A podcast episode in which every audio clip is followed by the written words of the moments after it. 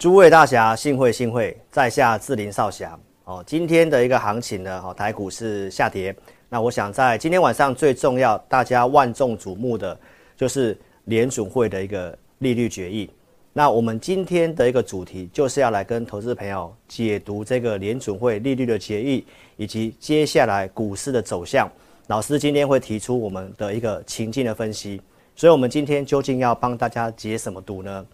武林盟主已经放了三个令牌在这个地方，我们上次呢已经帮大家解读过了，好，所以今天呢不是要跟大家做解读，那也不是做解读，因为这个股市的情境分析呢，我们就是一个独家的见解。好，那我们就进入今天的一个主题的内容。那今天晚上联准会的一个会议的部分，老师帮大家先说明有三个重点。第一个重点就是这个利率的点阵图。老师在上一次会议，六月十六号当天的一个内容，我的直播节目就跟大家做个分析。那这个利率点阵图就是联准会的官员对于接下来的一个利率的走向，大多数的看法会是如何？包括第二个，这次的会议有针对未来的经济跟通膨的一个预测，所以这次跟上一次是否有一个大幅度的变动？那第三个重点就是老师直播节目一再跟你强调的，这个利率的终点会停在哪里？然后这个时间要停留多久？这是老师直播节目的内容。我们来看到上一次六月十六号的一个利率的一个决策内容，它是停在老师画的这个蓝色箭头的地方。那在这个上礼拜，哦，从这个通膨数据高过于市场预期之后呢，那市场的预期做点改变，目前移到。我们蓝色框框这个地方，就是来到四点二五到四点五趴这里，所以最近的股市好进入了这个震荡。那当前有一个重要的逻辑，哦，跟市场上新闻媒体所告诉你不太一样，因为现在市场上都来告诉大家，九月份在今天晚上究竟会升三码还是四码？投资朋友，我再跟大家强调一次，这一次升息几码其实真的不是重点，重点就是我要跟大家分享的终点在哪里。还有这个时间会多久？最近股市震荡的原因，就是从六月十六号原先的这个版本，移到了蓝色框框的这个版本，就是变成一个比较鹰派的内容。所以今天的智霖老师要来跟大家独家的解读，接下来金融市场的走势分析。那大致上会有分成这三个情境，以及呼应老师刚刚跟你讲的三个重点。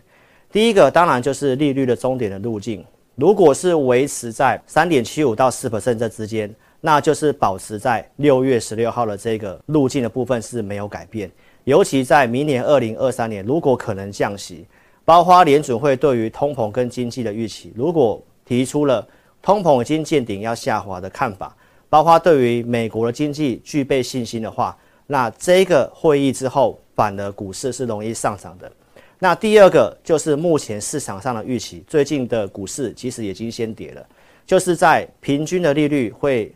拉升到四点三七五的一个终点。那明年可能不会降息，或者是鲍威尔提出会随这个市场经济数据去做个调整。同时，对于未来的通膨经济的展望，通膨如果提到已经下滑了，甚至经济已经趋缓了，所以因此它会随机去做调整的话，那这个叫做符合市场预期。那毕竟股市已经先跌了，所以在这里接下来行情可能就是陷入一个盘整的一个状态。那什么状况可能会大跌呢？就是鹰派的情境。如果这次的利率终点是停到四点七五，就是四点五以上的话，甚至到五 percent，而且也明白的告诉你明年不会降息，跟你提出通膨非常的顽强，不惜经济的衰退的代价，他都要去打通膨的话，那这个状况可能就会造成股市下跌。甚至会去回测六月份的低点，所以这个我想是市场上唯一志林老师跟你独家解读的三种情境。那我们跟大家分析这个东西，要跟这个线上的大侠呢，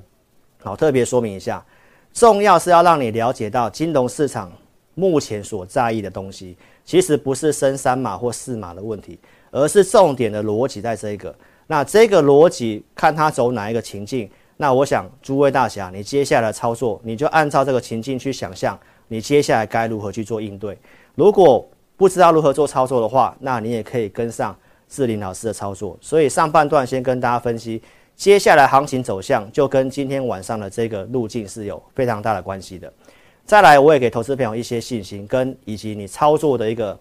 接下来重点应该摆在哪个地方？为什么对于台股要有信心呢？我们先来看一下，在九月二十号昨天所公告的外销订单。台湾的外销订单是优于市场预期，大家原先认为是会好呈现连二黑的。那从外销订单的内容来看的话，你会看到老师帮大家整理，接下来真的比较有机会，因为订单就是后面会有出现的数字，所以这是对于未来两到三个月的预估，也跟大家报告到，这就是第四季数字有支撑的题材在哪里。从这个里面的内容，老师帮大家解读一下，就是在车用电子。包括半导体的先进制程，以及苹果的新机效应，这些的族群，就是在震荡过后，在刚刚的跟大家报告了这个联准会的一个决策不确定解除之后，你应该要去关注哪些投资机会。所以从外销订单来告诉大家，台股第四季会有成，包括车用电子。从台积电半导体展览，其实也跟大家报告到，车用电子的市场会比手机还要大。我们的红海其实也是瞄准下一个趋势商机。我们在星期一的大侠解读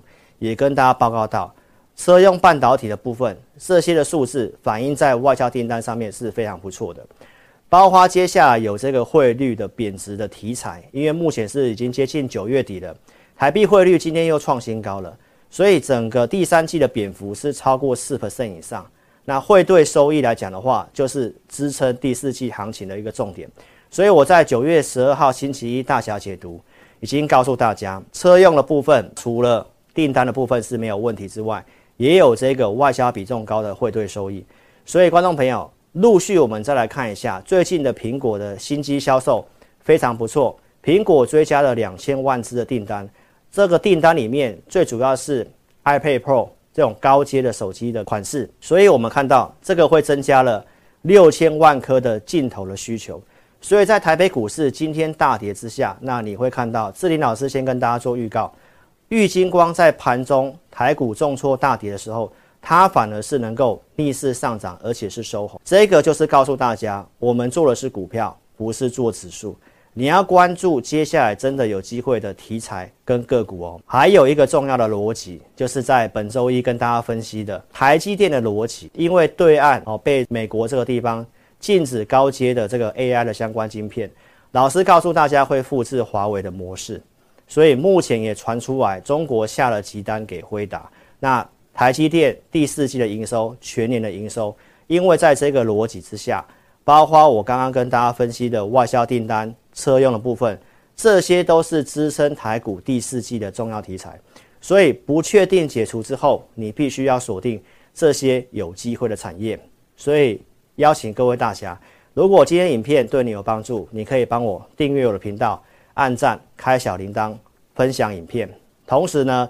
一定要下载智霖老师的 APP。影片下方有这个资讯栏的连结，你可以下载老师给粉丝服务的 APP。或者是在苹果的应用软体商店跟 Google 安卓的应用软体商店搜寻老师的名字，找到 APP 之后下载。希望今天的节目你会喜欢，一定要下载我们的 APP。第四季的操作也可以跟上志玲老师。所以诸位大侠，青山不改，